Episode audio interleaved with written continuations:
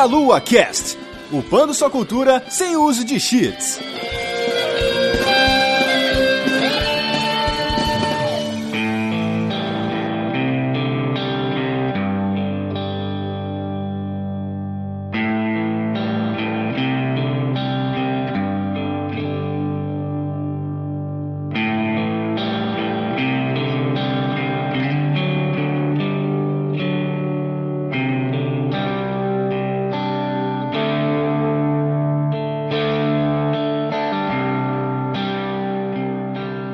Saudações, queridos ouvintes. Está começando mais um MeloCast. Eu sou o Renato Saviani e estou aqui com o Manuel. Aqui no Power Ranger é Tokusatsu, porra!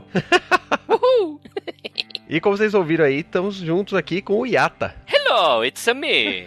Muito bem, estamos nesse trio maravilhoso para ser, sei lá, o inspector da parada aqui. E vamos conversar sobre Tokusatsu. Vamos falar aí um pouquinho do, do que, que a gente gosta, o que, que a gente não gosta, o que, que era o passado, o futuro e presente. Só que a gente vai fazer tudo isso só depois que o Yata der o recadinho dele aí e falar o que, que ele tá fazendo pela internet. Bom, é isso aí, ó. Galera, eu tô atualmente, né, fazendo algumas gameplays aí do Resident Evil 2 Remake, além de eu de vez em quando escrever algumas matérias sobre filmes e games lá na Jam Station e Jam Games. E também tem a minha banda, a banda Arigatões, para quem gosta de meme rock. Meme rock. Curiosamente, é a única banda de meme rock do mundo. Muito bom. bom, galera, vejam aí os trabalhos do Yata e a gente volta aqui para conversar sobre Tokusatsu logo após os nossos recadinhos.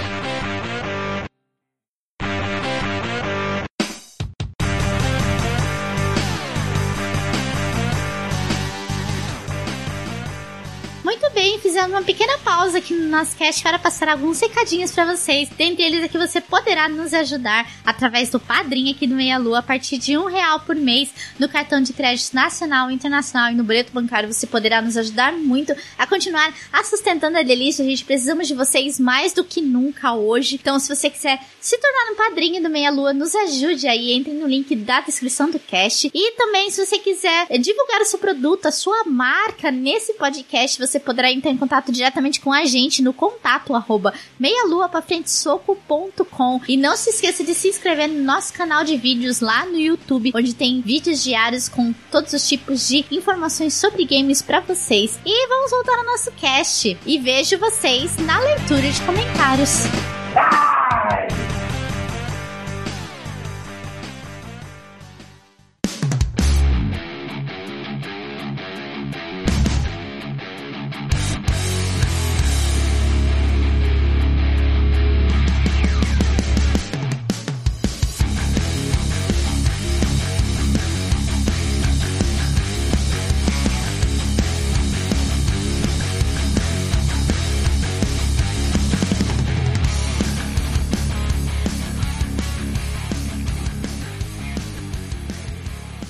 Pessoal, estamos de volta, vamos falar de Tokusatsu. Muitas pessoas aqui podem até achar estranho que a gente tá falando de alguma coisa que não é videogame, mas a gente gosta de falar de outras coisas também, dar uma quebrada aí, né? As coisas até tem videogame de Tokusatsu, não são as melhores coisas do mundo, mas tem. Primeiramente, a gente tem que explicar para uma galera aí que talvez não saiba e não viveu os anos 80 e 90 no Brasil, o que que diabos é Tokusatsu. A palavra Tokusatsu, né, é a contração dos termos Tokushu Kouka Satsei, que em tração livre aí, né, é uma produção de efeitos visuais então basicamente qualquer coisa engloba nesse negócio. Mas a gente acaba se referindo aí não só às produções de cinema, seriados de monstro, robô gigante, super-heróis, individuais aí ou em grupo, né? Dependendo do que for que você quiser fazer, né? Mas tem outros tipos de produções aí audiovisuais englobados nesse negócio. Mas a gente vai aqui tratar de Tokusatsu do jeito mais popular aqui, que, que a gente gosta aqui no Brasil, né? Vamos falar de Super Sentai, vamos falar de Metal Hero, vamos falar de umas coisas bacanas desse jeito, a gente vai defini-los daqui a pouco. As primeiras coisas que tem ali é que o teatro tradicional japonês, né, o kabuki e o buraco, são considerados um pouco da origem desses efeitos práticos e efeitos visuais que posteriormente foram utilizados, né, na TV e no cinema, eh, usando bonecos e tal. E a popularização do tokusatsu nos meios audiovisuais ali gravados passou ali na década de 50, quando um cara chamado Eiji Tsuburaya e um outro rapaz chamado Ishiro Honda criaram, né, em 50 54, aquele que é o kaiju mais famoso de todos os tempos. E, desculpa, mas é o único kaiju, o resto é resto. Gojira!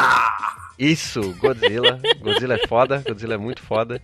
Vocês deveriam assistir todos os filmes, mesmo os ruins são bons. Mas a gente não vai falar especificamente de Gojira hoje, vamos falar de, de Tokusatsu no geral, né? Isso, não fala de Godzilla hoje, porque por um momento eu esqueci que o Godzilla tava incluso e eu assisti todos os filmes, inclusive aqueles que dava para você ver o zíper, né? É. Atrás dos monstros. Exato. Pera, você viu todos? Uhum. Não, é porque todos, se for todos, é mais de 30, cara. Sim, cara. Os últimos japoneses eles usam bonequinho até, né? Daí fica um pouquinho melhor. Até 2008, acho que foi 9, que foi quando eu baixei o torrent com todos os filmes do, do coisa, eu tenho todos no meu HD. Até os 2009, 10 ali, eu tenho todos, todos. Olha, Godzilla é separado em três épocas, né? Showa, Heisei e Millennium. Sim, sim. Mas vamos só terminar a nossa introdução aqui sobre o tema, né? Sim. Que no Brasil, diferente do, do Japão, né? Aqui os tokusatsu chegaram mais no final ali, meio pro final da, da década de 60, com o famoso National Kid, o garoto propaganda das TVs nacionais. Nacionais no sentido japonês, nacional. Que eu não sei se vocês tiveram TV nacional, eu tive uma em casa, na década de 80. Sim.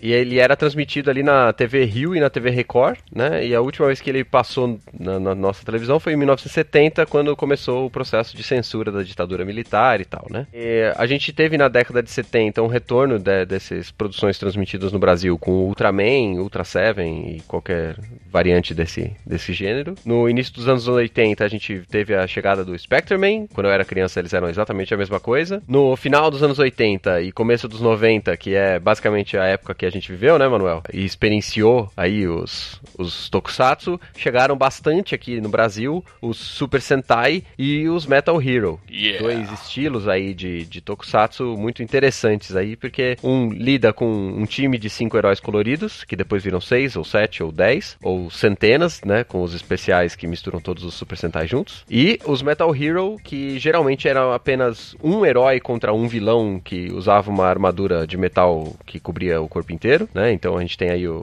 o Jaspion, por exemplo, com algumas variantes em que tinha um time de Metal Hero e aquele treco estranho que chamava Cybercops e que eu não consigo considerar ele em lugar nenhum. A gente tem esse boom, digamos assim, nos anos 80, esse boom na, na pedreira da Toei, né? Nos anos 80 e 90. Né? E basicamente é isso aí que a gente teve de, rapidamente aí, de, origem, né? Da nossa influência aqui dos, dos Sentais. É, você tem o Super Sentai, você tem os Metal Heroes, mas você também tem os Kamen Rider, né, cara? Que é uma coisa ainda que é uma terceira coisa, se não tô enganado, que não se encaixa em nenhuma das duas. Ou, ou tô errado, Yata? Não, é exatamente isso. Tem os Kamen Riders, os Henshin Heroes, né? Que no caso eles podem ser colocados como Kamen Riders. Então, assim, eles se dividiram bastante os tokusatsu em estilos específicos. Basicamente é isso. Então, Metal Hero teve poucos, né? E agora que eles estão começando a voltar a ter no Japão.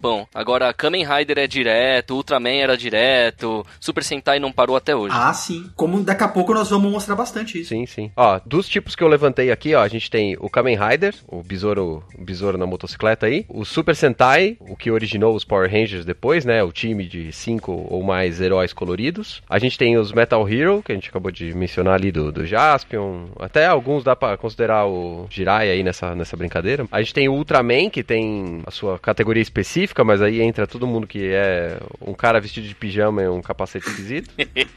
E a gente tem o Henshin Hero, que é o, o herói que se transforma. Aí pode ser em várias coisas, inclusive o, o Lion Man, por exemplo. Lion, Lion, Lion.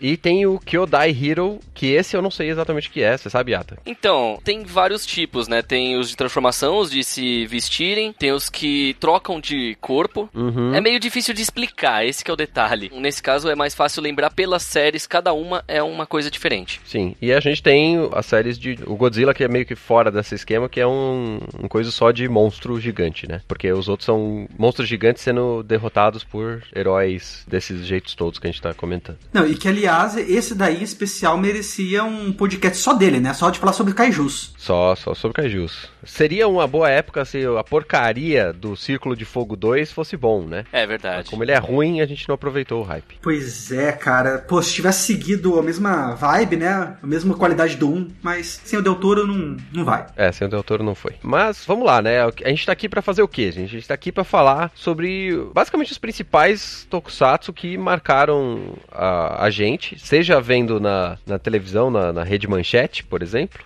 ou é, com, catando fita na, na, Liberdade, baixando na internet depois, né? E até mesmo falar um pouquinho aí do, do que, que esses caras, né, que vieram aí nos, entre os anos 60 e os anos 90 fizeram de bom e de ruim também, né? Que foi aproveitado e descartado aí nos que a gente chega agora, né? Os seriados mais modernos, porque por mais que no Brasil é, esses produtos não cheguem com tanta força mais, no Japão eles continuam ainda muito, muito fortes. Exatamente. Nós três aqui temos basicamente a mesma idade, né? No meio dos 30 anos aí. Sim.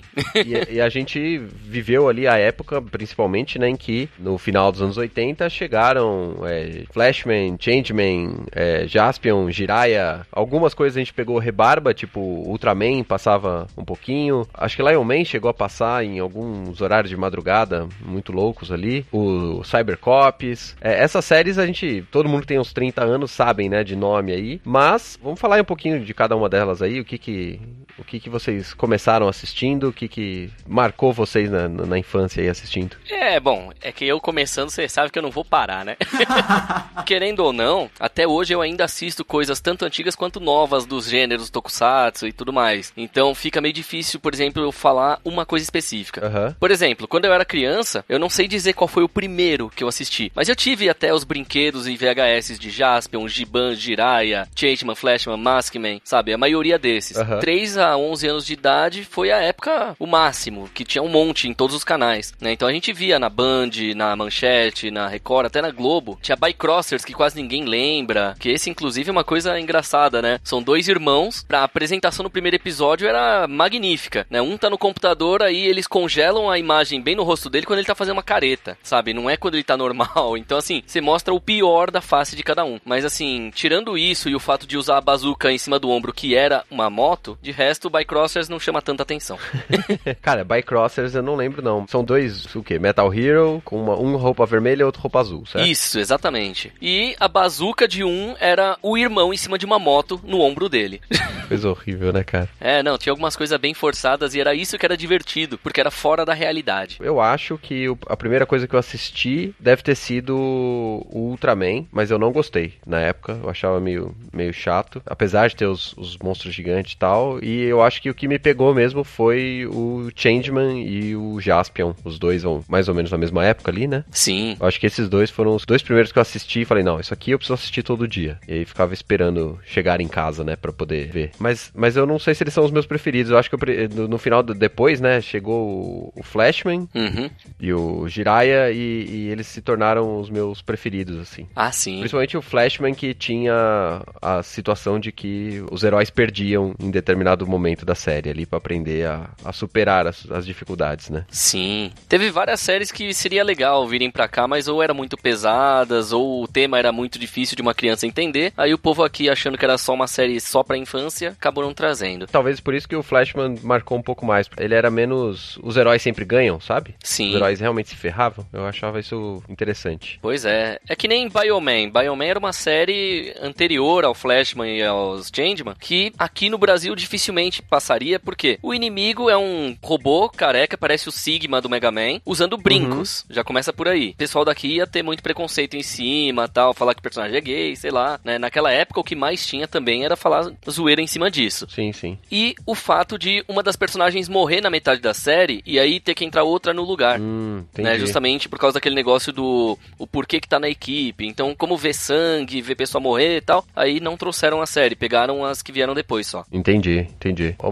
Antes de a gente se aprofundar nessas coisas que as séries faziam e tal de diferente, o que, que você assistiu primeiro aí? Então, minha experiência não foi tão diferente, por exemplo, do Yata, né? Uhum. Eu acho que eu também sou, se eu não sou agora, eu era muito aficionado. Então é Changeman, Flashman, Google Five, é, Kamen Rider, Black Kamen Rider. Tudo isso eu assisti o Jaspion e tal. Eu tinha inclusive o bonequinho do Jaspion. Eu ainda tenho. Aquele de borracha. Cara, é horrível. Porque ele não tem, ele não tem articulação nenhuma. Ele é meio de borracha e, tipo, os braços é. Não tem articulação, cara. Ele move só o ombro e, tipo, a virilha nas pernas, assim. Só isso. E detalhe, e ele foi feito em cima do Robocop. Nossa, esse pequeno grande detalhe eu não sabia. Se você for prestar atenção, esquece a pintura, você olha pro boneco, é o Robocop pintado de Jaspion com a cabeça só modificada. Meu Deus. Bom, mas ainda assim é melhor do que o boneco que veio na porra da lata do Jaspion. Pior que é. Aquilo é um nojo, nojo. É aquela coisa, esse do Robocop ele tava mais bonito e é resistente. O da lata do Jaspion ele solta. É bizarro. O antigo eu ainda tenho, isso que, por isso que eu sei esse detalhe. Ah, os meus bonecos, infelizmente, eu perdi. Idem. Sobrou só o Megazord sem o pterodátilo. Nossa. E é isso. Ah, não, e daí você me lembra que eu também tenho, né? Que também não teve um filme muito bonito, né? Eu tenho o Dragonzord ainda. Olha aí. Tá na casa dos meus pais. Só que o que aconteceu, né? Enfim, mãe não sabe o que é artigo de coleção, né? E é original, tal, da Bandai e tal. Mas daí teve uma criança, minha mãe deixou eu brincar, meio que passou e quebrou o rabo. Ah. Né? Daí o rabo está colado. Enfim, é meio triste, né? Porque deve ser, hoje em dia, deve ser bem carinho. É, no meu caso, a criança que quebra era eu mesmo. Ah, tá. Você era a criança que quebrava. É, eu brincava com os bonecos, tá? Eu não era colecionador, não, mas eu gostava de ter. Eu tinha um monte de Cavaleiro do Zodíaco, eu jogava todos eles dentro de um saco, porque eu não tinha paciência pra ficar guardando todos na caixa. Olha só, heresia. O Renato de hoje xingaria muito o Renato de ontem. Isso é verdade.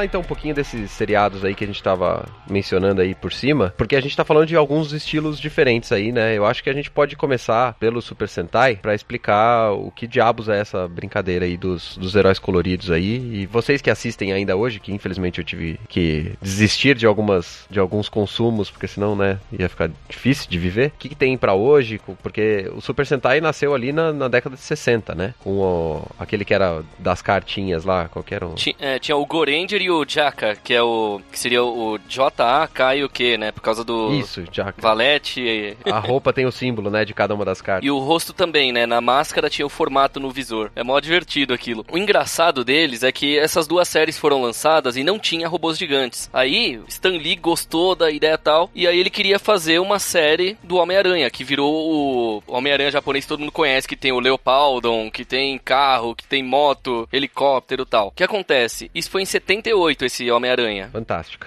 Né? Aí o que acontece? Foi o primeiro Super Sentai que teve um robô gigante e tal, né? Que não tinha nos anteriores. No ano seguinte, era planejado de ter uma adaptação do Capitão América e dos Vingadores, só que acabou virando um outro Super Sentai com outros personagens. Virou o Battle Fever J. Ah, Battle Fever. Que aí, é. esse é da Marvel junto com a Toei, com o Shotaro Inomori, que é o criador dos Kamen Riders, inclusive. Olha só. Beleza, aí em 1980, a Marvel se juntou com a Toei para fazer uma coprodução em um segundo Sentai, que era o Den Denziman, que era para ser uma aparição do Hulk do Surfista Prateado e acabou não rolando. A Marvel fazia qualquer coisa na década de 70, né, mano? Puta merda. Você acha que foi a última? Não, ele teve mais um terceiro Sentai que eles participaram, que era o Taiyo Sentai Sun Vulcan. Foi em 81, né? Foi a última série que a Marvel teve um copyright ali no meio. Esse eu acho que eu vi, hein? Esse eu vi. Foi mó divertido porque tem o um retorno de personagens do Denziman, por exemplo. Né? E o Sun Vulcan era um trio, né? Ele não era um quinteto que nem a maioria das séries. Uhum. Você tinha a pessoa que meditava e flutuava no ar, você tinha um monte de coisa louca. Por causa do Homem-Aranha que o Stan Lee queria que tivesse um robô gigante, os Super Sentais hoje todos têm robôs gigantes. Então isso foi uma coisa assim que a Marvel, o Stan Lee teve um dedo ali para o negócio ver, ser o que é hoje. Olha aí, muito bom. E o robô do Homem-Aranha gigante ali é. E aí vem a coisa curiosa: é de antes de nascer e eu tinha, desde que eu era criança, o brinquedo original japonês e tenho até hoje na caixa, tudo bonitinho. Tá um pouquinho destruído porque é isopor, né? Mas tá até hoje comigo. Olha aí, olha aí. Queremos imagens, imagens, imagens.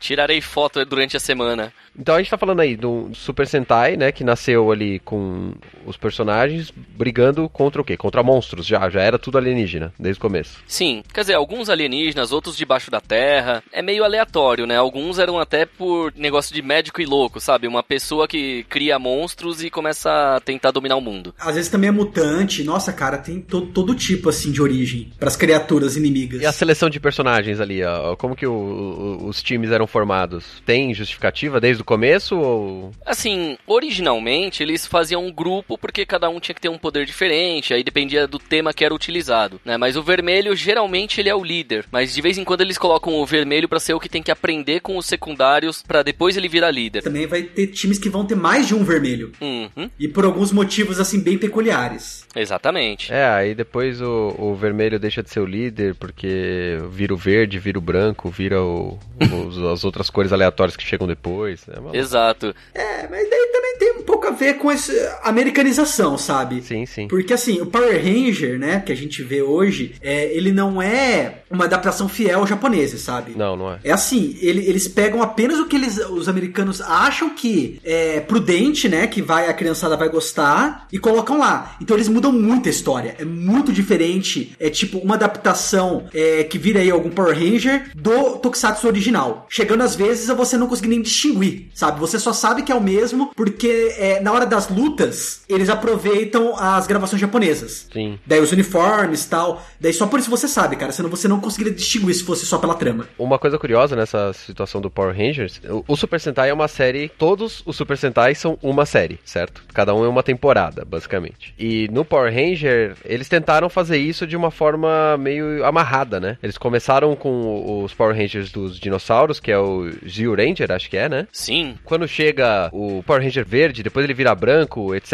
Isso aí era tudo tentativa deles de amarrar as histórias, colocar os, os robôs gigantes de Sentais subsequentes ali. E, se eu não me engano, a, a, a primeira equipe, ela, quando ela muda a primeira vez, eles mudam o uniforme, né? Deixa de ser os dinossauros, vira uma outra coisa, não é isso? Exatamente. Que aí é quando eles viram os Dai Rangers, que aí depois muda pro próximo e vai indo. Originalmente era para ser a mesma equipe trocando a roupa. Mas no japonês não tem essa justificativa, né? O, não. Muda o time inteiro e segue o jogo, certo? Cara, cada. A gente fala temporadas, né? Mas cada um é único, entendeu? Você reseta a história, daí são outro grupo em uma outra realidade, fazendo outras coisas com uma outra origem totalmente diferente, entendeu? Sim. Só a fórmula continua a mesma, né? Que geralmente é um grupo de cinco, tem um grande vilão, que vai enrolando e só se revela realmente no final, sabe? E vai ter robôs gigantes. Mas basicamente só tem um Super Sentai por ano, certo? Sim. Tem algumas exceções. Teve alguns anos que infelizmente não teve. Teve alguns intervalos, mas no geral é um por ano. Mas não tem dois no mesmo ano, é isso que eu tô falando. Ano passado teve o primeiro que eram dois ao mesmo tempo. Olha aí. Especial de 35 anos do Super Sentai. Eles resolveram fazer o quê? Eles colocaram os Lupin Ranger versus Pet Ranger, ou seja, os Lupin, ou seja, os ladrões, contra os Patrols, ou seja, as polícia. Então eram dois trios. Ah. E não, ele é o mais recente, né? Inclusive ele ainda tá passando. Agora tá passando na TV japonesa os últimos episódios. Exatamente. Aí eles vão fazer uma microsérie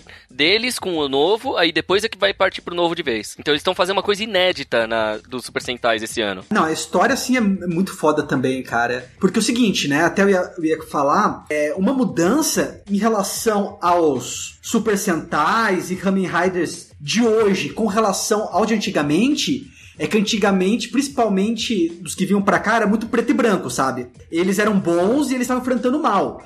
Hoje em dia, a coisa tá meio cinza, sabe? Eles não necessariamente são heróis. Ou pelo menos não necessariamente eles são heróis desde o início. No caso desses é, do Lupin Ranger versus Pat Ranger, é, o que que acontecia? Você tinha os Lupin Ranger de um lado, eles eram tipo ladrões, sabe? Que ficavam roubando artefatos. E do outro lado, você tinha os, os Patrol Rangers, que eram tipo de policiais mesmo, né? Que se transformavam. E em toda a série, eles ficam é, entre conflito. Porque os Super Rangers, eles têm um motivo que não é revelado no começo, até talvez meio altruísta, para tá roubando esses objetos. E os Patrol Rangers querem pegar eles ao mesmo tempo que também tem um, um terceiro grupo que são os bandidos, né?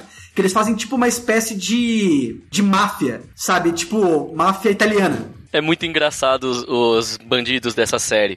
Porque eles acabam sendo cômicos, principalmente porque, assim, imagina, você tem um monstro que a barriga dele é um cofre e o tesouro tá dentro da barriga dele. Então, assim, você vê os policiais brigando com os, com os Lupin Rangers e os dois, além de estarem um brigando com o outro, eles têm que brigar com o monstro ao mesmo tempo para pegar esse mesmo artefato. Cara, e, e o monstro fazendo piada com os dois times, é uma coisa muito louca. E o legal, cara, é até a trilha sonora também, que às vezes não chega pra cá ou chega de maneira distorcida, porque nesse em especial é todo acompanhado com, com jazz, cara, sabe? Porque ele quer dar um tom meio francês pra coisa. Porque, por exemplo, os Lupin Rangers, eles se vestem parecido com aqueles ladrões franceses, sabe? Então eles têm umas cartolinhas, tem umas máscaras. E, e, fica, e fica no jazz acontecendo, cara. É, é, muito legal. Tipo, é tipo aquele Lupin Third, né? Que é o do o time que vive roubando coisas e é um desenho animado muito engraçado que o primeiro episódio se passa no Rio de Janeiro. Eles roubam o Cristo Redentor e o Cristo Redentor começa a jogar dinheiro pro chão.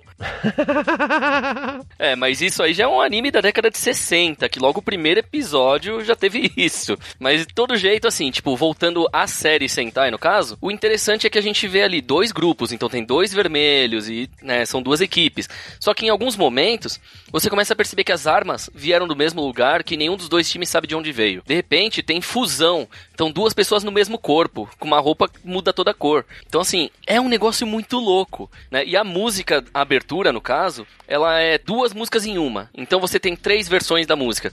Uma versão com o cara e a menina cantando juntos, uma versão que parte do instrumental some e fica só a voz do cara, e outra versão que a outra parte instrumental que saiu e volta aquela que tinha saído e a voz da menina. Então são duas músicas que viram uma terceira. Irado. Então depende do episódio, vem de um jeito. É um dueto, né? Um, de, um deles tá cantando sobre os ladrões, o outro cantando sobre os policiais. E assim, é meio que simultâneo, sabe? E o mais legal é que, assim, são duas músicas que encaixadas elas ficam legais e, so e sozinhas também. É difícil fazer isso. Exatamente. Mas, relembrando, Japão. Não, e inclusive você tinha dito, né, sobre o Lupin Third, é, uma das curiosidades, né, inclusive que aparece aí nessa série, é que os tesouros todos, né, eles são baseados em num grande ladrão que realmente existiu, né, que é o Arsène Lupin, que seria o dono aí desses tesouros e Aliás, ele existiu, né? Ele existiu dentro. Ele existiu dentro de um romance, tá? Desculpa, não ele existiu na vida real mesmo. Uhum. Ele existiu dentro de um romance ficcional que foi escrito aí pelo francês é, Maurício Leblanc. O anime do o anime japonês também é baseado nessa ideia, né? Sim. Sim. O, mas a gente tá falando aí do, do, desse que tá rolando atualmente e o Yata mencionou as armas, né? Um dos quesitos em que eu acho mais curioso do Super Sentai são as armas. Porque em cada um deles muda completamente. E, e, eu lembro que o mais galhofa que eu lembro de ter assistido foi o Gogo 5. Porque uh, tem, que tomar cuidado para falar, porque a gente tem o Go-Go 5 e a gente tem o Google 5, que são dois diferentes, mas estou falando do Go-Go 5, que o Sentai amarelo, ele era um, um gordinho que usava uma, uma bola de pilates. Qual é que eram as coisas? A menina usava um bambolê, não era isso? Na verdade, o bambolê todos usavam. É assim, a menina que era da é, roupa uma rosa... fita? Não lembro agora. É, era uma fita, porque era a época de Olimpíadas. Isso, fita de ginástica artística. Exato, era a época de Olimpíadas, por isso que eles fizeram aquilo. Cara, é hilário, é hilário. Google Five era hilário, eu achava muito bom. Só uma curiosidade meio esquisita sobre Dai Sentai e Google Five. Quer dizer, duas curiosidades. Uma delas, a música de abertura me rendeu o meu primeiro concurso de karaokê que eu ganhei o primeiro lugar. Aí vem a coisa curiosa. O refrão, se cantado em japonês no Brasil, vai parecer que alguém tá cantando em português pornografia. é, não, porque assim, é Dai Sentai Gogo Five. Sentai, se você troca pra senta aí, parece que tá falando pra pessoa sentar, certo? Agora pensa, o jeito dele cantar é exatamente esse no refrão. Ele fala Ah, Dai Sentai Gogo Five. Aí pronto, fez a piada. Aí o que acontece? Aí terminou o refrão, só fica ouvindo o coral falando da da da da da da. Aí eu, porra, essa música é muito pornográfica, cara. Sim. Não, se hoje já é engraçado, e ó que hoje essas piadinhas aí de baixo escalão nem são mais tão épicas, imagina na época o que que não era entre criançada.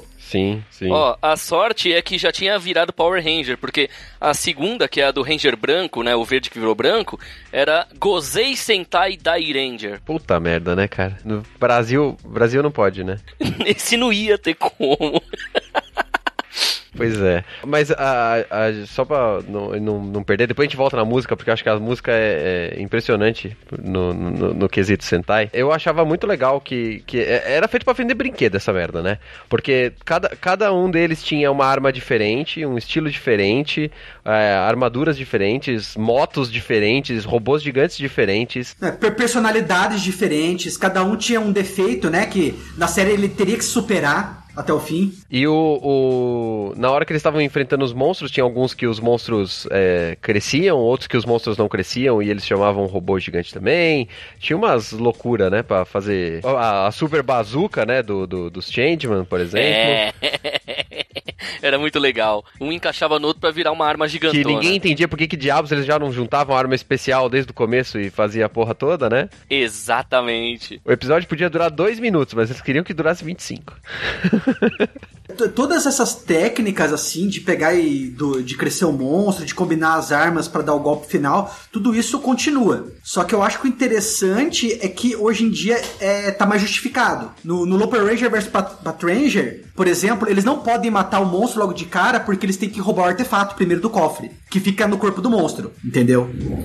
Então, essa é a justificativa. Então, eles têm que, enquanto estão lutando ali, derrotar o, o, o monstro para poder abrir o cofre e. Não, não, é o contrário. Eles têm que primeiro roubar o, o, item, porque os caras são, são ladrão mesmo, entendeu? Então, no meio da luta, eles acabam arrumando táticas, estratégias para roubar o monstro sem ele perceber ou segurando mesmo ele, tipo, cada um segura um braço o terceiro vai lá e rouba, pra só depois poder matar ele. Porque senão eles perderiam o artefato. Tanto que tem um episódio que é meio que nesse estilo de lamentação, sabe? Eles acham que eles perderam o artefato, porque mataram o monstro. Saquei, saquei. Muito bom, cara, muito bom. Vamos falar então rapidinho da, das músicas, que uma coisa que eu acho interessante é que quando os Sentais chegaram no Brasil, as músicas não foram traduzidas. Então a gente, criança, ficava escutando a música em japonês e a gente cantava junto de qualquer forma, né? É, exatamente. Agora uma coisa engraçada é, elas, assim, as músicas, elas só eram traduzidas depois quando iam lançar pro vinil. Então quase ninguém conhece essas versões, só que é muito hardcore e comprou esses discos. Eu tinha, eu tinha o disco, acho que do Jaspion. Do Jaspion acho que eu tinha o disco. Jaspion teve dois discos, isso que é mais engraçado, né? Tipo, é o Jaspion 1 e o Jaspion 2 que era o Spilvan, só porque a roupa era parecida. Meu, era bizarro porque as músicas, o instrumental não tinha nada a ver, era muito mal feito. É o mesmo que você for comparar o instrumental original de uma música e a versão MIDI. É isso que era feito. Aqui era o MIDI, porque a pessoa tinha que tirar de ouvido, criar alguma coisa em cima, porque eles não receb... É, aqui não recebiam o instrumental original. Hoje em dia recebem. Essa é uma coisa curiosa pelo fato de eu estar trabalhando com dublagem, aí eu já tenho mais informação sobre isso. Antigamente eu não sabia disso, só fui saber quando eu comecei a trabalhar na área. É bizarro. Eu não lembro vocês, mas eu me divertia e eu acho que por conta do, de, dessas aberturas continuarem em japonês que eu fui me atrever a escutar J-Rock, cara, porque era algo. Era muito único pra, pra gente, assim, porque eu, eu, na minha casa, com os meus pais, ficava escutando é, MPB e sertanejo. É, e de repente uma coisa japonesa tocando, nossa, é diferente, quero ouvir mais. Exatamente, exatamente. Só que não tinha como achar mais, né? Então o único lugar que você podia escutar aquelas músicas era quando o seriado começasse. Não, é. Não, tanto que, para mim também, né? Já que eu comecei assistindo Tokusatsu antes dos animes também, essa foi minha entrada pro J-Rock, pro J-Pop. E o legal é que, assim, isso influenciou, de certa maneira, não apenas a mim, mas os meus pais. Tanto que até hoje, se eu estiver ouvindo algum heavy metal, ele vai, eles vão ficar falando, é, mano, eu tô ouvindo aquela japonesada lá. tipo, não, cara, é heavy metal tipo, de uns países de leste europeu, não tem nada a ver com o japonês, mas não, preletura aquela japonesada lá. e se a gente for parar pra pensar, até coisa norte-americana tem muito dedo de japonês e vice-versa, né? Ó, agora eu vou, vou falar um detalhe meio bizarro. A Toei, que é a que cria esses Super Sentais, é, tem a parte de animação, certo? Que é justamente onde vem Dragon Ball, Cavaleiros do Zodíaco, essas coisas. Ano passado, se não me engano, acho que foi ano passado, foi a primeira vez que o presidente da Toei veio pro Brasil pessoalmente. Só que eu estava lá, eu estava lá e fui um dos dois intérpretes que teve que traduzir o que ele falava na entrevista na hora que foi gravar. Porque foi na Rede Brasil, né? E eu, como eu tô lá no canal direto, lá, porque eu tô como músico oficial do programa em revista, então acabei tendo que intermediar uma das partes da conversa. Foi muito legal. Porque a primeira coisa que ele fez, ele olhou para mim e falou: Ah, Mario! Eu, hein? Agora vamos voltar ao Super Sentais, que tem a ver com a Toei de novo. Só pra gente encerrar esse papo do Super Sentai, que já tá ficando mais comprido, uma coisa que eu acho legal é que tem os especiais de, de aniversário e que os caras colocam todo mundo pra lutar junto. Todas as roupas, todos os times, todos os monstros. Cara, por favor, falem disso. Então, eu preciso falar, o até já sabe já, ele já sabia que eu não ia sair daqui se não falar sobre isso, porque eu preciso falar da, da, da comemoração aí de 20 anos, foi do, do Power Ranger, de foi, se não me engano, de 30 e poucos anos aí, que foi o Gokaiger, cara. Que esse eu preciso falar, que inclusive foi a minha volta, né? Porque eu parei de assistir tanto Power Ranger como Tokusatsu é, na minha adolescência. Eu voltei a assistir por causa do Gokaiger, que era essa comemoração. Só que quando eu fui assistir pela primeira vez, uh, eu assisti a versão americana, que era o Power Ranger Mega Force. E, cara, eu assisti, tem inclusive na Netflix, eu odiei, porque, enfim, cara, era, pra fazer exatamente isso que você falou, Renato. Era para vários outros heróis, né, de outras temporadas aí, de outros Power Rangers pegarem e se juntarem no mesmo.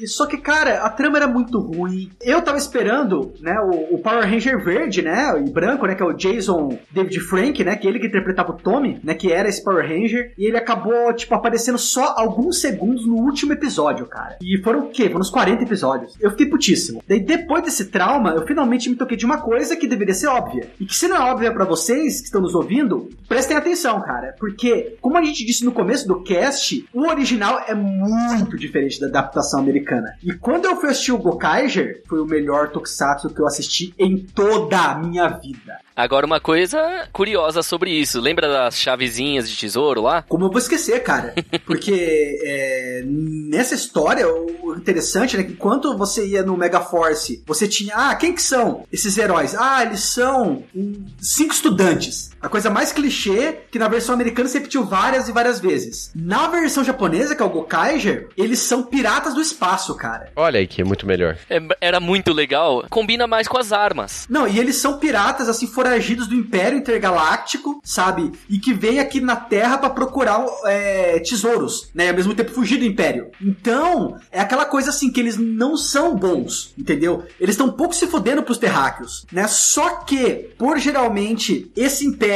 tá entre eles e o, e o tesouro que eles estão procurando, eles acabam pegando e salvando o dia, por assim dizer, né? Acaba salvando aí bastante cidadãos aí da Terra. E o interessante é que cada um desses tesouros são as transformações das temporadas anteriores. E eles acabam podendo se transformar e também acabam se encontrando com esses heróis das séries anteriores. Só que o mais bizarro ainda, né, que também para quem não sabe, né, é, o Power Ranger é, ele é baseado do, né, em Super Sentai e Super Sentai, como nós dissemos, é desde aquele começo lá que é aqui no Brasil, né, que você vai ver aí os Changeman, Flashman, Google Five e esses personagens do Changeman, do Flashman, do Google Five aparecem no Gokaiger com participações especiais. Cara, o mais legal de tudo, assim, é que teve um jogo de Nintendo DS. Eu não lembro se teve versão para outro aparelho, mas a do DS DS era legal porque era uma aventura. Então você, tipo, pensa numa espécie de um GTA da vida, sei lá, no qual você pode ser qualquer um dos vermelhos. Você pode ser um Changeman, Flashman, pode ser um dos novos, um mais antigo. Então, assim, era todos os Sentais, literalmente, né? Então, assim, essa é a parte que era mais genial. Cara, é uma pena que a maioria desses jogos nunca chegam até aqui, né, cara? Nem ele, nem o dos Kamen Rider também. É, infelizmente, não. Mas aí agora vem uma boa notícia. O último Kamen Rider,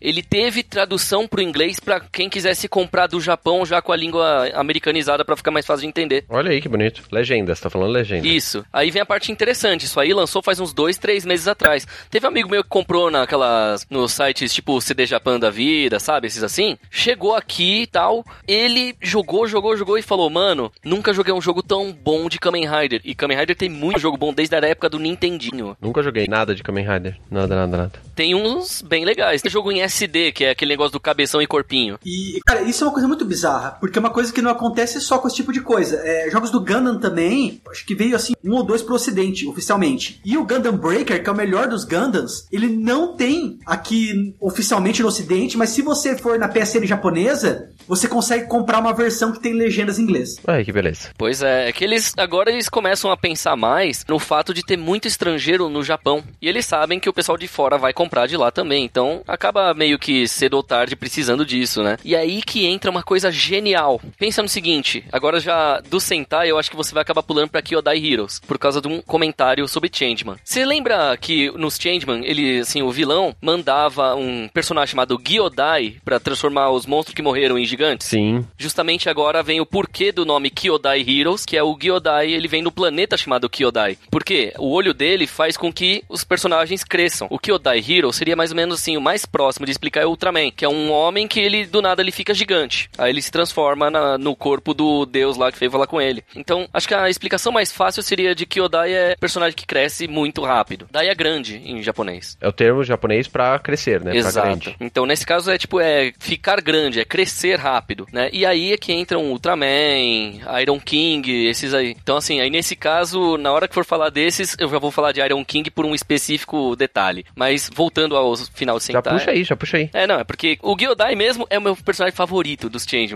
Já dá pra entender o porquê que eu... Gyodai, Aí o É bicho muito fica bom, cara.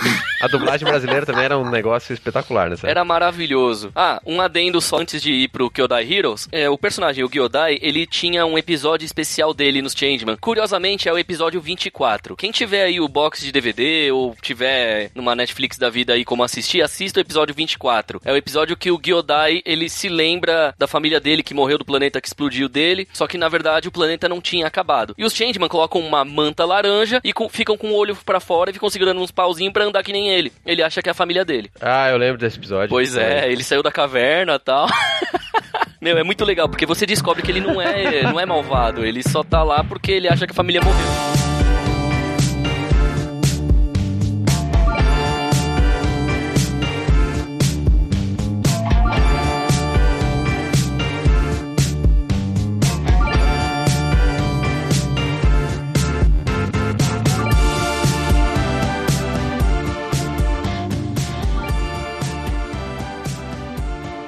Kyodai Hero, né? Como já, a gente já disse até, né? Ele é um subgênero tokusatsu, que ele é um super-herói ou robô com a capacidade de crescer até alturas gigantes tal. Aí lutam logo com monstros gigantes. Tem alguns Kyodais que lutam com kaijus, outros não. É- essa é a parte curiosa ali do negócio. O Iron King era parecido com o Ultra Father, com outros personagens dos Ultramans. Só que ele tinha um detalhe. Ele era o gigante de ferro, ele era o rei de ferro. Só que você tinha dois personagens. O Iron King, ele era o secundário, apesar de ser o nome da série. O principal era um que não fica gigante. É justamente o. Assim, tem um. Acho que era um detetive. Acho que é mais fácil explicar assim. O cara tá lá, todo feliz, ele briga com os inimigos. Às vezes aparece um inimigo gigante. Aí o sidekick dele, né? O Robin desse Batman na história, secretamente se transforma no gigante. Então ele não sabe que é o ajudante dele meio atrapalhado, que na verdade é aquele gigante que ajuda ele em alguns episódios. E às vezes é ele pequeno que vence o gigante, enquanto o, o rei gigante de ferro lá não consegue vencer. Então, assim, é um negócio muito louco. E essa é uma das poucas séries que conseguiu ter uma mistura de temática infantil e adulta de uma forma assim genial. Tipo, teve lá Spectroman, Ultraman, Ultra Seven, Capitão Ultra, tinha Ultra Q, Thunder Mask e trocentas outras séries. Mas o Iron King, ele não fez tanto sucesso, mas ele foi importante pra continuidade das outras séries, principalmente porque teve gente da equipe de Ultraman que fez parte da equipe do Iron King, né? Então, assim, é uma série que vale a pena conhecer, principalmente por causa desses detalhes, né? É uma das poucas séries, inclusive, que teve, se não me engano, acho que duas ou três temporadas, né? Acho que foram duas, né? A maioria é, tipo, cada temporada é realmente é uma série inteira só de um personagem. Ele conseguiu é, dois anos inteiros só da história dele. Muito bom, muito interessante. O Ultraman, é, ele, ele não teve mais de uma série? Teve e até o ano passado ainda teve novos. É, então, ele é uma sequência, né? Ele continua contando histórias, né? Ele não teve um- uma temporada só e acabou, né? Não, teve várias. E continua passando, como eu até disse. Eu- o Ultraman era um cara só, certo? E aí a gente tinha o, o- o Ultra Seven, que era uma família, não era isso? Basicamente, eles são da Nebula 7. Nossa, 748. Eu não lembro o número. Mas assim, eles vêm de uma. é, de um universo diferente, um universo mais longe e tal. Aí o que acontece? A família Ultra, né? Assim, por exemplo, tem Ultra Seven, tem o Ultraman, Ultraman Jack, Ultraman Tarot, Ultra Father, Ultra Sister e tudo mais. O engraçado é que o Ultra Father, né? Ou seja, o, o pai dos Ultras, ele tem um chifre enorme. Então é meio difícil de explicar sobre a Ultra Mother, mas tudo bem. mas assim, o que acontece? O Ultraman ele tinha é, 20 minutos de duração cada episódio, era da Tsuburaya Productions, que inclusive já fez até filmes trash na época, né? Que passaram no Brasil com uma dublagem estranha. Mas assim, é, aqui no Brasil foi assim, um certo sucesso. Ultraman veio Ultra Seven, aí depois eles ficaram um tempo sem passar, e depois, quando voltou, além de reprisar os dois originais, eles passaram também Ultraman Tiga, né? E o Tiga, ele é uma das séries de Ultraman que tem as músicas mais legais, assim, também Eu lembro disso. né? Tipo, era a década de 70, década de 80, 1996 e depois 2001, né? Se for respectivamente na ordem é TV Tupi, TV Record, TVS antes de virar SBT, aí Bandeirantes, Manchete e Gazeta CNT, né? No caso da Tupi foi no programa do Capitão Asa. É, essas Ultra eu lembro de ter assistido, mas eu não, não me lembro de gostar, assim, sabe? Ah, não, é, porque as séries eram mais paradas, era mais. O tom era mais sério. Então aí ele não chamava tanta atenção. Ele às vezes até dava sono em quem assistia. Era mais pra quem gosta de algo parado e explicativo. É o mesmo que a gente for comparar Star Wars com Star Trek. Trek, no caso, sim. né?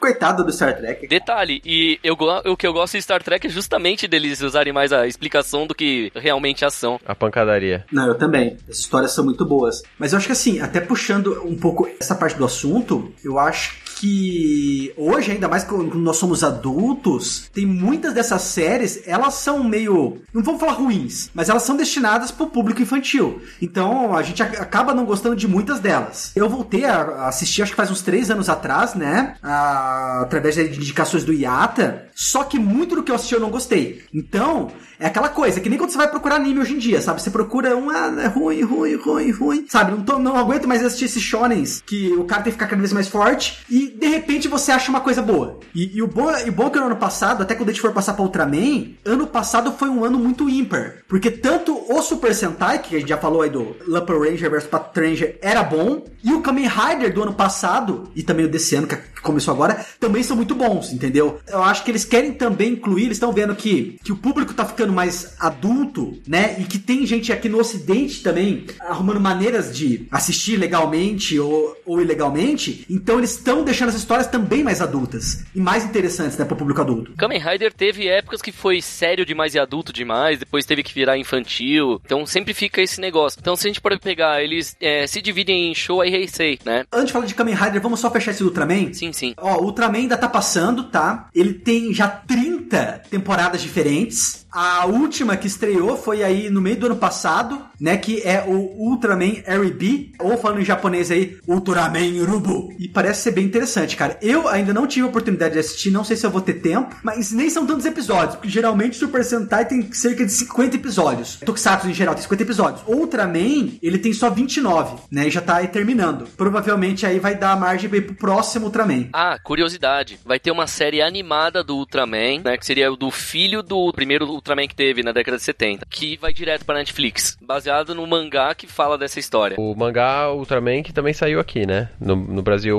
ano passado. Exatamente. Esse mesmo mangá, ele tá sendo animado agora. Provavelmente na metade desse ano vai pra Netflix. Pô, legal. Aí eu vou querer ver. É, esse eu tô louco pra assistir, pra ver é, se vai porque ficar mangá bom. tá foda comprar, cara. Tá foda. Tá muito caro. É caro e é tipo quase que mensal, né? Então. É, e não tem só esse pra comprar, né? Tem um monte pra comprar, então. Aquela coisa, cara, o negócio é você apelar pra locadora do Ultra, dar uma passadinha lá, ver os títulos Ultra, inclusive é muito gente boa, sempre vai pegar e vai te passar os mangás, vai te passar filme, tudo que você precisar. Só pra gente dar uma fechada aí, um outro que eu lembro dessa ideia é o Spectreman, que passou aqui também, certo? Sim, que tinha um dublador que fez três vozes, seu Madruga, Carlos Saida. ele fez o narrador, ele fez o Doutor Gore, que é o melhor personagem da série. Tem, tem o meme, né, do... Era, o meu objetivo é a conquista! Muito bom, muito bom. Meu, Dr. Gore, até eu já fiz cosplay dele, cara. Bom, a gente tá falando dos heróis que ficam gigantões e tal, né? Acho que a gente pode falar um pouquinho aí dos heróis que se transformam, então, né? Um pouco mais aí, que acho que eu não tive tanto contato. Eu acho que o, o, o Lion Man é o ícone desse negócio. Acho que é o primeiro, inclusive, né? Nossa, Lion Man é aquela coisa. Ele, assim, ele não fez tanto sucesso aqui, mas lá ele era muito importante, né? Então, assim, tanto que teve uma tentativa, se não me engano, foi 2006, 2008, né? De eles reviverem a série Lion Man e fizeram uma série muito ruim, né? Que era um gigolô, né? Num mundo onde todo mundo é garoto de programa é, ou é mafioso, ninguém é bonzinho no mundo inteiro. E aí ele se transforma para justamente fazer o mundo deixar de ser malvado, por assim dizer. Ou seja, mudar as pessoas. Então, assim, é, virou um tom de comédia depravada para adultos, né? Mas normal.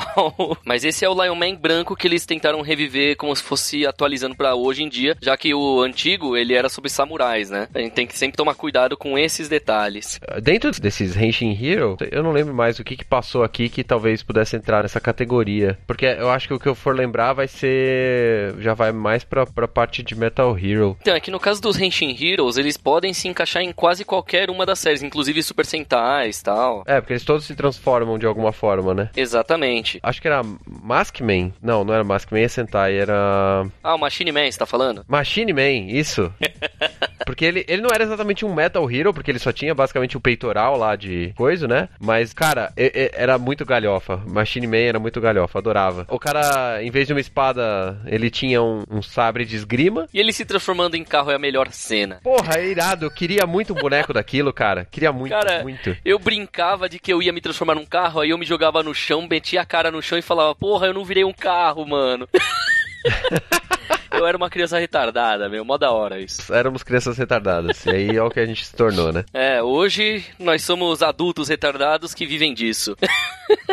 o Machine Man eu, eu, gostava porque ele era bizarro e ele tinha uma, uma bola de beisebol vigia, que ele Sim. um drone, que era um drone de espionagem dele. É, o Ball Boy. É, e aí quando ele ia derrotar os inimigos, ele fazia um M com a espada no peito dos bichos, do, dos monstros. Que era uma alusão ao Zorro. É, puta cara, que treco zoado.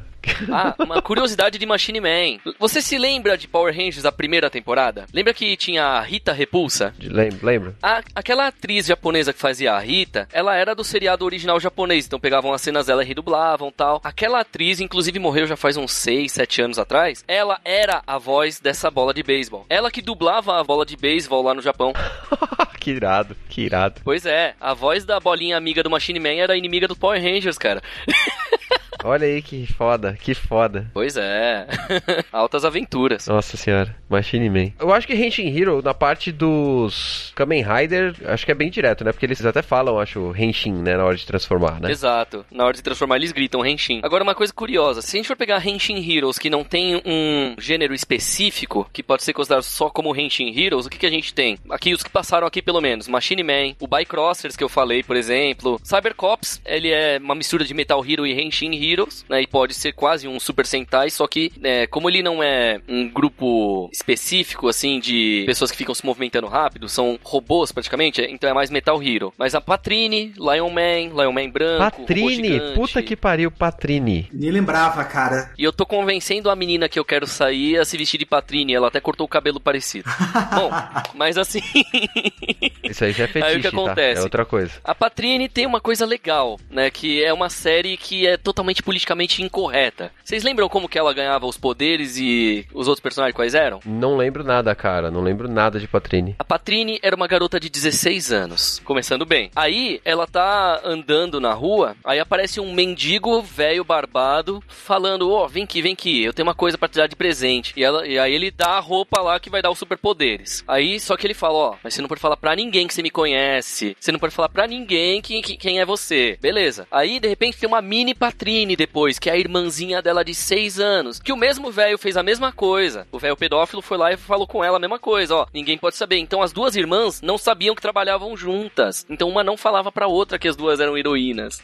Aí, vamos piorar mais a situação? Além de ter um velho pedófilo que deu poder para duas irmãs menores de idade, o pai da Patrine era apaixonado pela Patrine e não sabia que era a própria filha. Tá tudo errado, cara. Lembrem-se, crianças, quando um mendigo velho pegar e te oferecer superpoderes, é golpe. E dá pra piorar mais ainda. Vocês sabem o significado da palavra patrine? Hum, vai, vai, que eu tô com medo já. Patrine, a escrita é poitrine, que se escreve, que é do francês patrine, que significa seios femininos. Você tá de sacanagem. Tô falando da tradução e também do que eles explicaram na época. Isso aí tem making off da época, eles explicando as origens. Era muito engraçado, porque justamente os criadores falaram que eles gostavam muito de peitos, então fizeram uma série feminina de uma heroína que deu o nome de seios. Só que em francês para não ficar tão na cara. Cara, você pega, você espera finalmente um tokusatsu com representação feminina e é isso que você ganha em troca. Esses anos 80 foram, foram muito loucos, cara. Eu achava que Patrine não ia ter nunca continuação. Aí eu descobri, há uns dois anos atrás, que teve duas microséries baseadas em Patrine, que é como se fosse, tipo, história que acontece 10, 15 anos depois, com outras personagens. O mesmo velho vai lá, encontra outras crianças e transforma em herói. Aí uma delas se chama Pan Chane que é mais cômico ainda o estilo, e eu não consegui descobrir o significado. Mas assim, o engraçado é que é o mesmo universo. Então, tem uma nova atriz que fez a Patrine para participar de um dos episódios de cada uma, inclusive. Porque a atriz original, ela não tá mais atuando, ela tá trabalhando como produtora e não como atriz. Próximo passo aí é a gente falar dos Metal Hero, né? Exatamente. Né? Nossa, Metal Hero, essa parte é. Que para mim tem um, o melhor seriado de Tokusatsu de todos, na minha opinião, tá, tá nesse grupo. Tô coçando a boca aqui pra falar de Kamen Rider aqui. Não, sim, o Kamen Rider é por último, o Kamen Rider é por último.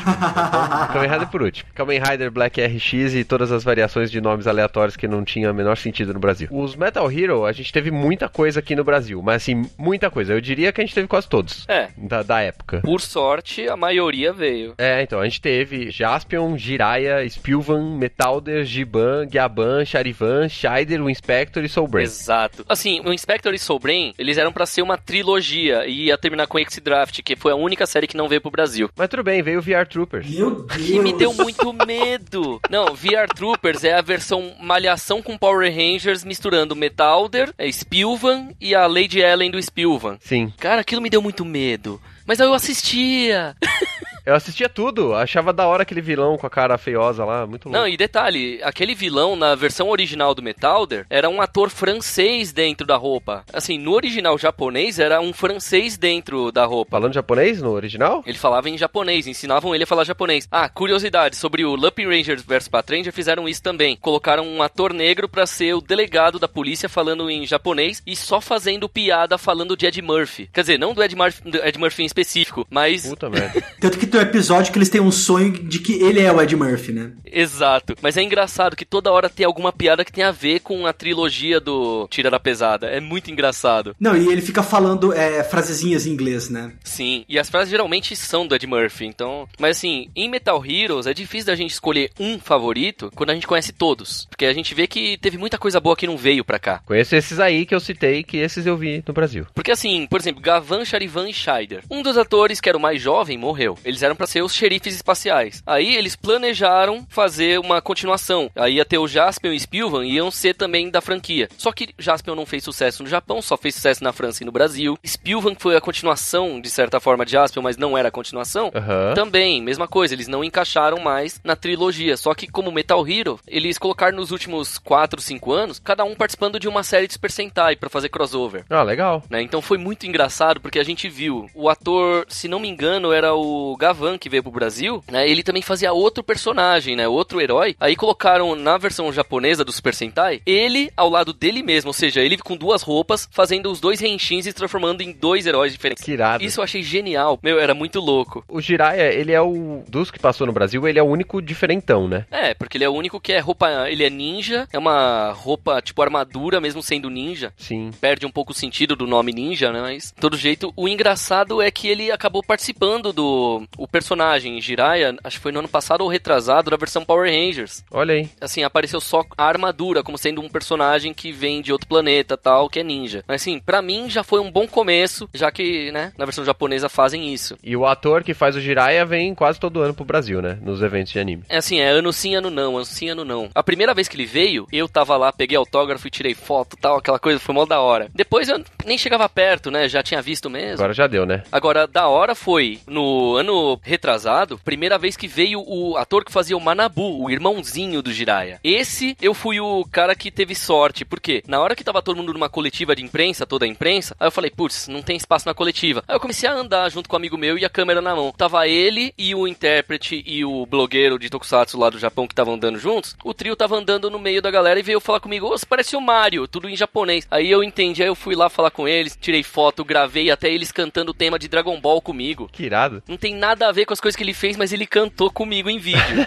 Dos Metal Hero, acho que foi provavelmente o que eu mais assisti, né? Porque tem 10 séries aí, né, que eu citei. Pra mim, a melhor era o Metalder. ah, o Homem Máquina. É, o Homem-Máquina, e ele era todo tecnológico, meio... O cara era meio androide, e tinha o esquema de ele ser um experimento falho da Segunda Guerra Mundial. Ele tinha toda uma história mais pesada, assim, por trás e tal. Eu achava bem maneiro. Só tinha uma coisa de final de todos os episódios que era pra ser sério, mas eu ria. Que era quando ele tava quase todo destruído, né? E ele vai nas montanhas e começa a falar: céus, montanhas, sei lá o que, papai! Aí aparece em transparência o pai dele bufando. Na hora que o velho bufava, eu ria, cara. Eu não conseguia parar de rir.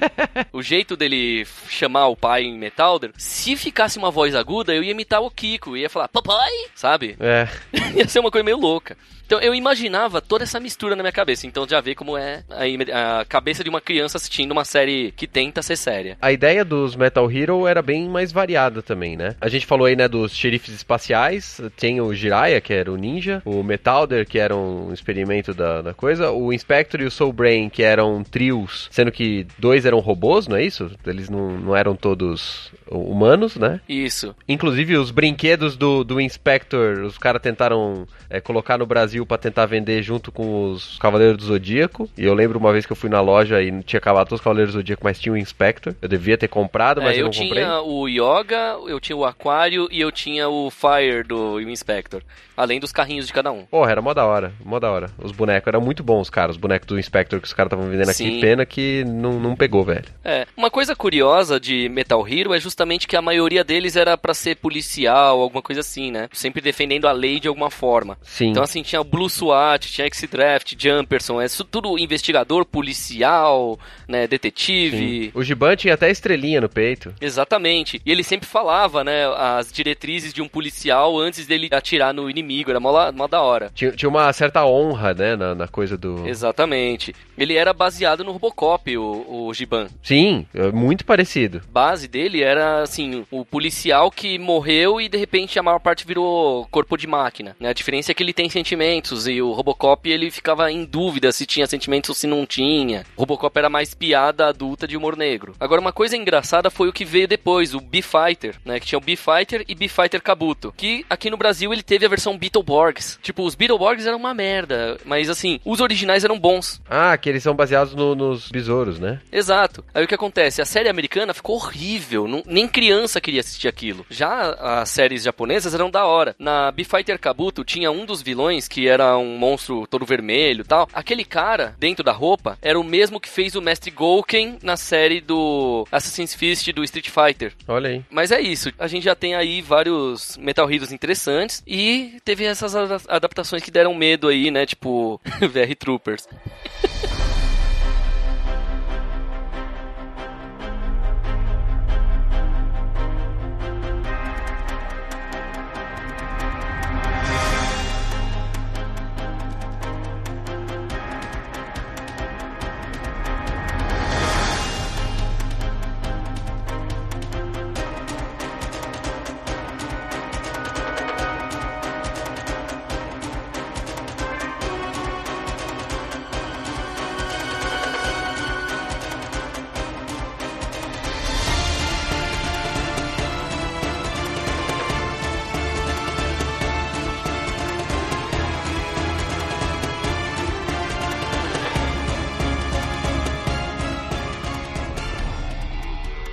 Falando nisso, a gente tem então, pra finalizar, imagino, né? Porque acho que a gente já passou por todos os, os estilos. O Black Kamen Rider, né? O Kamen Rider só, na verdade, porque o Black é o que a gente assistiu quando passou aqui Sim. pela primeira vez, né? E eu só lembro desse Black Kamen Rider e Black Kamen Rider RX. E depois eles fizeram a versão Masked Rider Black, que era a versão americana, que era o garotinho americano magrelo com uma fita Ah, azul na sim. testa. É, Nossa, ainda bem terrível, que isso aí terrível. a maioria esquece. Qual, qual que é a ideia do, do Kamen Assim, Rider? A ideia dele é basicamente assim, um mutante. Por exemplo, cada série tem um vilão específico e a volta de algum outro vilão, né? Mas assim, tipo, o que, que ele tinha ali? O Shotaro Ish- Ishinomori, ele tinha Aham. criado muitas coisas adultas mesmo, Kikaider, Hakaider, ele participou da criação, se não me engano, dos dois primeiros Super Sentais e tal, né? Então assim, o que acontece? O Kamen Rider, originalmente, ele tinha criado como mangá, né? Era um mangá sobre uma- um cara que era transformado em Olha aí. mutante, só que ele não era 100% modificado e ele escapava e depois tinha que lutar contra os inimigos,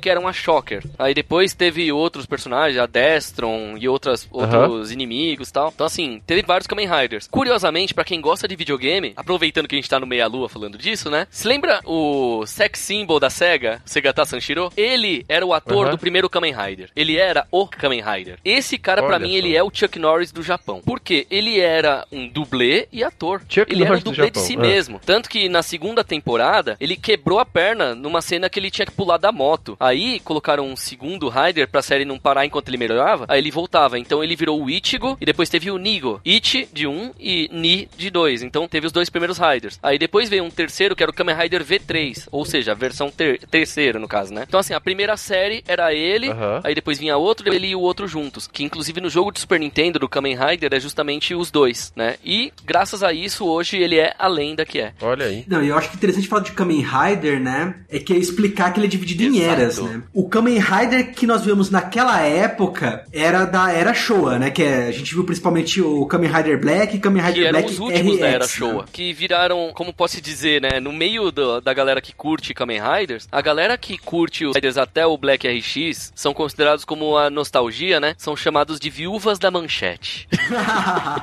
é um termo pejorativo mais engraçado que usam para falar sobre o pessoal que gosta só do antigo, né? O pessoal fala que os novos são tudo Nutella e o antigo que era bom, aí esses são chamados de viúvas da manchete.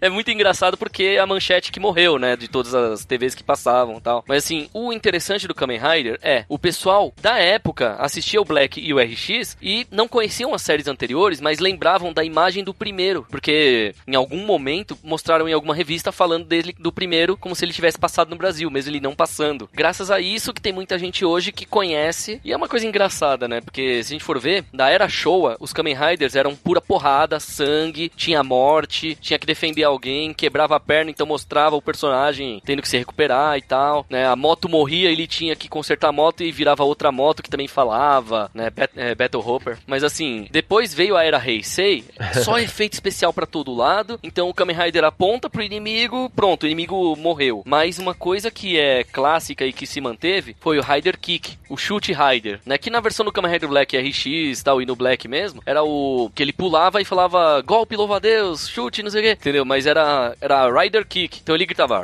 Rider Jump, Rider Kick. Aí ele voava no inimigo dando um chute. Curiosamente, existe uma, uma série de filmes é, semi-pornô ou soft porn que chama Kekokamen, que é do Go Nagai, criador de Mazinger Z, que é uma homenagem aos Kamen Riders e aos hentais. Tanto que tem animação em série de 12 episódios, né, de animação em 12 okay. episódios, live action teve 6 filmes, né, além de ter algumas participações especiais bem curiosas, né. Graças a isso, o Go Nagai foi chamado para participar do segundo filme do Toxic Entendi. Avenger, que é da Troma, que o dono é melhor amigo do Stan Lee antes do Stan Lee morrer. Olha, eu pulei tudo. Nossa. Stan Lee foi um dos criadores Sim. dos primeiros Sentais lá e teve aquele dedo todo da Marvel. E aí a gente vê o que tem hoje no Japão graças a isso. Nossa, eu dei uma lambança enorme para explicar, né? E hoje os Kamen Rider ainda existem, certo? Tem uma série Sim. nova desse ano. É, ó, vamos falar o seguinte: tem, teve 10 séries da, da Era Showa, e agora teve 19 da Heisei. É, antes, é, vou até falar agora do final aí da, dessa era aí, antes de falar do, dos Kamen Riders prediletos. É, não sei se o Yata já tá sabendo, mas a era Heisei, inclusive, Sim. tá para acabar. Esse ano tá sendo exibido a última série Kamen Rider da era Heisei. Só Deus sabe o que, que vai ser a partir do ano que vem, sabe? Se o que, que vai mudar. Vai ser em abril que vão anunciar né? uhum. qual vai ser o nome da nova era do Japão né? Que é o do nome do novo imperador. E aí que aí eles certo. vão saber qual o nome que vai ficar pra nova era dos Kamen Riders também. Né? Porque o Showa era do imperador anterior. Aí quando ele passou pro filho. Entendi. E aí, então os Kamen Riders eles seguem a, a divisão da, das eras japonesas. É que assim, ao invés de ser só o calendário. É, acho que é o gregoriano que a gente segue, Juliano, não lembro agora. Isso. Então a gente Isso. segue o calendário gregoriano. gregoriano. Eles seguem tanto o gregoriano quanto o calendário que vai de ano 1 até o ano em que o imperador vai sair e vai entrar o filho que vira ano 1 de novo. Então eles têm as eras para separar uh, os calendários uhum. também. Então a gente tem sempre dois calendários no Japão específico, né? Então a Heisei é uma era curta, de certa forma. Mas a era começa no dia 1 de janeiro também? Não, vai começar a partir do dia em que não. ele entra no poder. O que acontece é o seguinte, lá no ano passado estreou o Kamen Rider Zio, que vai ser esse último Kamen Rider que depois eu quero falar um pouco mais ainda sobre ele e tal. Mas ele é um dos Kamen Riders comemorativos e é um cara que, enfim, é uma história muito boa que vai puxar outros Kamen Riders da era Heisei, uhum. entendeu? Enfim, é um garoto que pega, ele sonha em ser rei, e de repente começa a aparecer aí é, viajantes do tempo que falam que ele realmente vai ser um rei o Rei Kamen Rider, entendeu? Ah, Só que ao mesmo tempo ele vai se tornar aí uma pessoa maligna e vai acabar com todos os Kamen Riders. Entendi. Então ele fica nessa dualidade, se ele vai ser uma, o salvador ou ele vai ser o grande vilão destruidor. O que lembra bastante o Decade. Nossa, é. é tudo está na minha pauta, cara, mas exatamente, eu queria falar um pouco sobre, até sobre o Decade antes de falar sobre o Zio, mas enfim, são dois Kamen Riders comemorativos, sabe? E uhum. nisso, os que eles são comemorativos, eles têm participações de vários Kamen Riders das é, das temporadas anteriores e eles uhum. também podem se transformar nesses Kamen Riders. Isso que é o mais legal, né? O protagonista, no caso. Ah, curiosidade sobre o Decade. Eu que legendei! Uhul! É, o Yata que legendou. Inclusive, foi graças a ele que eu consegui assistir, cara. Mas legendou fansub? O engraçado é que, assim, eram três fansubs que fizeram uma tríade, né? Então, assim, era o Troll fansubs, o Extreme fansubs e o Perfect Exact, né? Aí, os três se, se uniram, né? Pra poder uhum. lançar juntos ao invés de ter briga entre fansubs, que tem muito.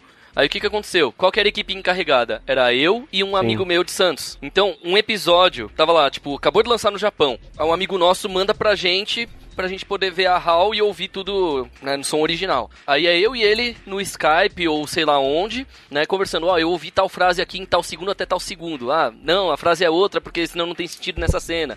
E a gente tipo, ouvindo e anotando as frases em japonês para depois traduzir.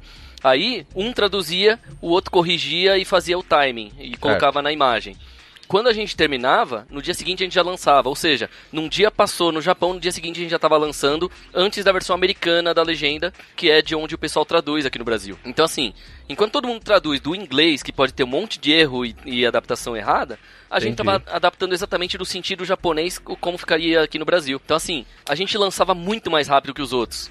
Aí o que aconteceu? O Decade, okay. então eu posso dizer que eu fui o primeiro a fazer, né, ele completo inclusive, né? E foi muito legal porque eu vi muita coisa antes de todo mundo, foi mó legal.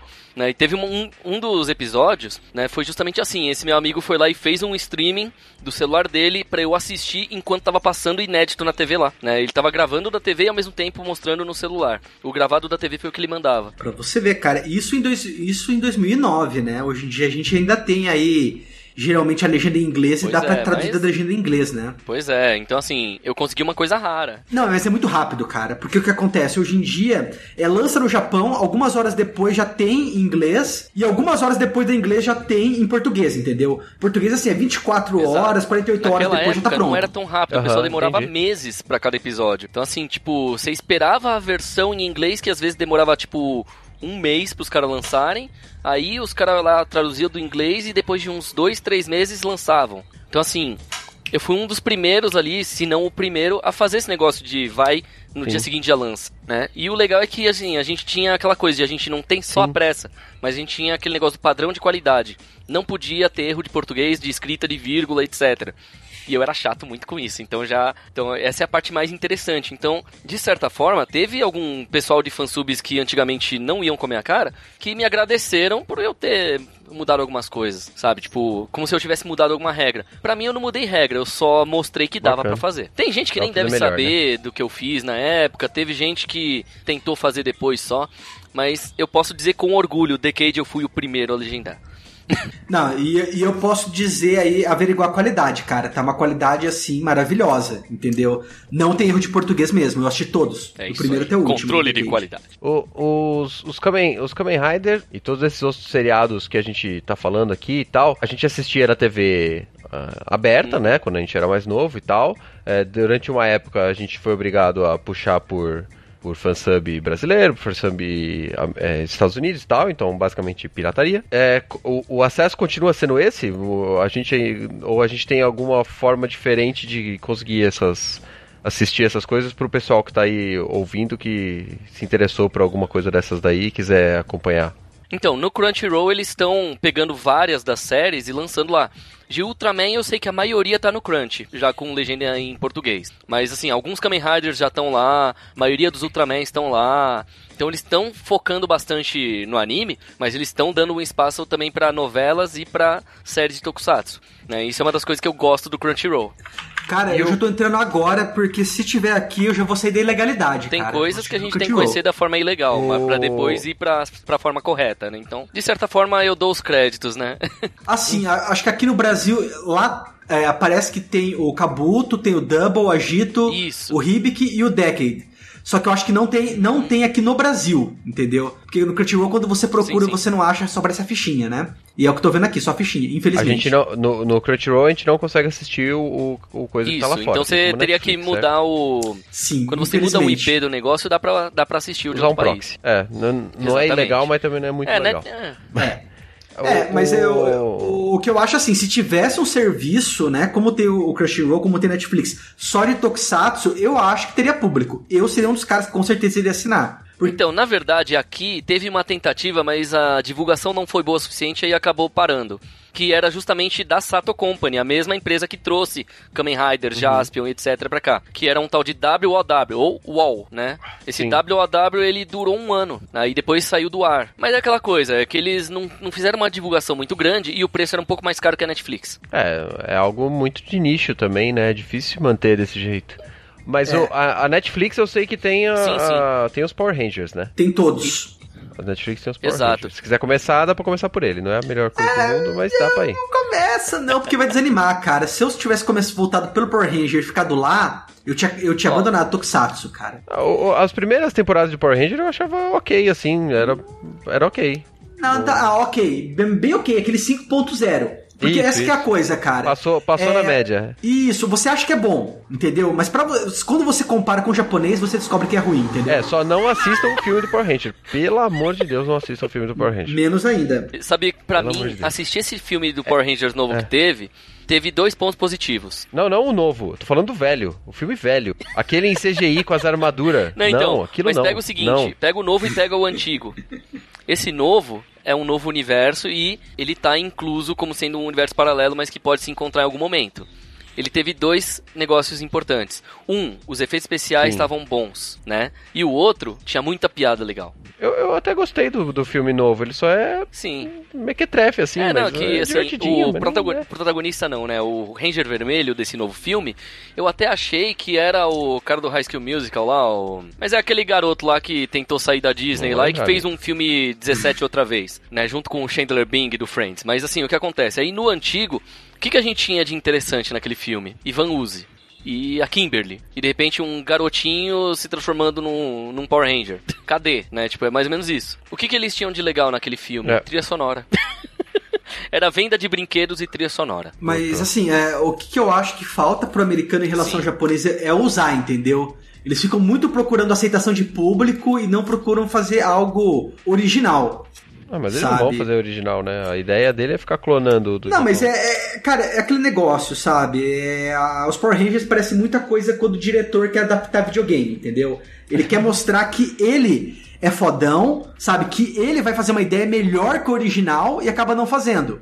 Quando chega no Tokusatsu é pior ainda, porque ele nem tenta fazer algo além, sabe? Uhum. Ele meio que regride a coisa, fala: não, esse elemento não vai dar certo com o Ocidente, esse não vai, esse não vai, e reduz tudo a um, sei lá, cara, Basicamente a malhação. isso, malhação. É, isso. é, assustador, mas é real. É, o primeiro é É, é o mesmo tipo de cenário, mesmo tipo de história, só que com super-heróis no meio. Bom, então, se a galera quiser acessar diretamente, tem Crunchyroll. E também tem algumas coisas na Netflix. É isso, então, mas... Mas dá pra comprar os DVD, não dá? DVD dá pra comprar, mas é que o cara que o cara que tá começando não vai começar com o DVD, né? Não vai comprar. É, deve dar um trampo assim. Não, mas tem coisa no Brasil, né? Os box, os boxes em português Ó, e tal, tem. Das séries que passaram aqui, é, sim. É, Esses tem aqui no Brasil oficial. É, é só não vai tem. ter mais aquela lata horrorosa, né? Que vinha com o boneco que desmanchava, mas. Não, a lata é, não, não, é horrorosa. É, assim, o, o conteúdo da é, lata, no caso, né? O boneco. Ele desmanchava, parecia até é, propaganda de Donuts, que desmancha na boca. Naquele caso, é desmancha na mão.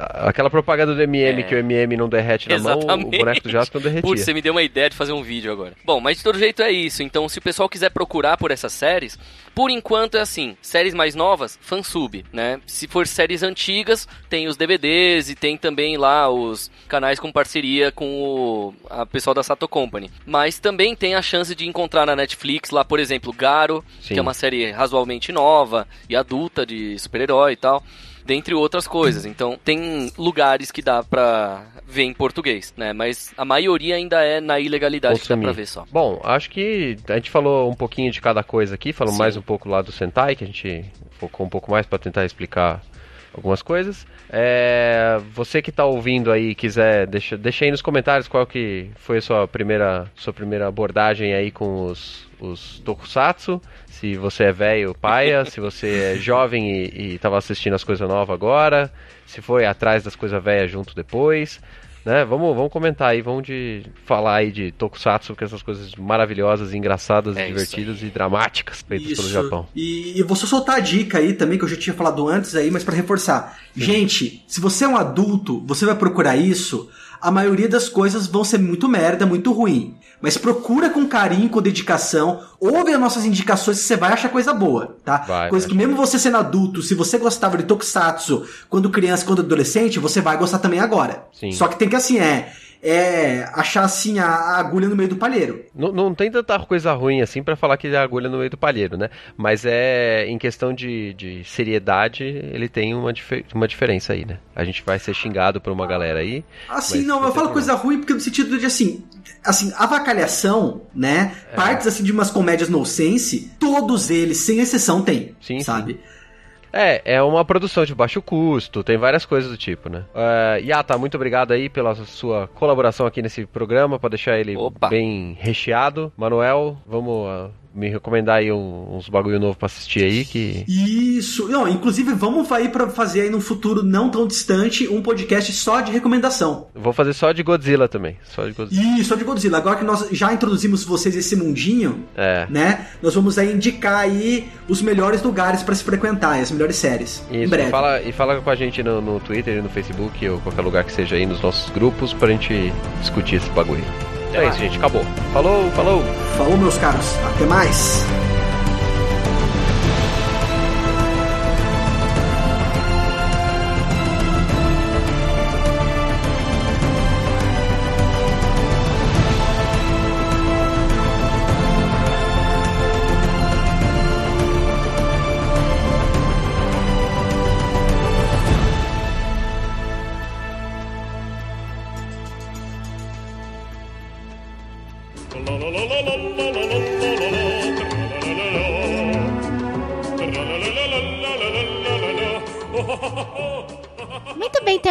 Mais um podcast aqui. Dessa vez nós falamos sobre Tokusatsu. E vamos agora para a leitura de comentários do cast passado, que foi sobre Bioshock, essa franquia maravilhosa. Hoje estou sozinha aqui na leitura de comentários, mas estarei conversando com vocês aqui. E eu vou começar aqui, ler nos comentários aí, lembrando que é, nosso site ainda tá mexendo em algumas coisas, tudo. Então pode ser que vocês ainda não estejam conseguindo colocar comentários no nosso site, mas vão deixando lá no portal Deviante e eu vou lendo vocês lá. Eu vou começar aqui pelo comentário do Elisney. Ele disse o seguinte: Fala delícias. Ótimo cast para apresentar os jogos da série. Eu comecei pelo Infinity. Sempre tive dificuldade com FPS em consoles e só valorizei esse gênero com a descoberta do uso do mouse. Mas isso aconteceu há pouco, o que me fez pular diversos jogos com essa premissa. Comecei Borderlands pelo 2. Enfim, depois de ficar desgraçado da minha cabeça com o final do Infinity, Smother the Song of a Bitch. Decidi meter a cara no primeiro jogo e achei muito bom, apesar de achar relativamente datado. Ainda não terminei os títulos anteriores, mas já li. Sim, eu tenho romance que conta o começo da cidade, como tudo que apareceu. Obrigado por me lembrar dessa história incrível com um final tão impressionante. Sim, Bioshock, ele é, impressionou bastante na época do lançamento dele. E eu acho que é um. Creio que é um game que vale bastante a pena jogar se você não jogou ainda. E o pessoal fala do Infinity, que é muito bom, viu? O pessoal fala muito bem desse jogo, Bioshock Infinity. E eu espero, assim, que no futuro eles possam continuar lançando jogos, assim, da, dessa premissa que eu acho bem legal. Mas muito obrigada, Elisney, pelo seu comentário. E agora eu vou ler o último comentário aqui, que é o comentário do Tô Desistindo. Ele diz o seguinte: Valeu, Guacha. Acabei de entender até Terra X no Flash, Arrow e etc. da Netflix.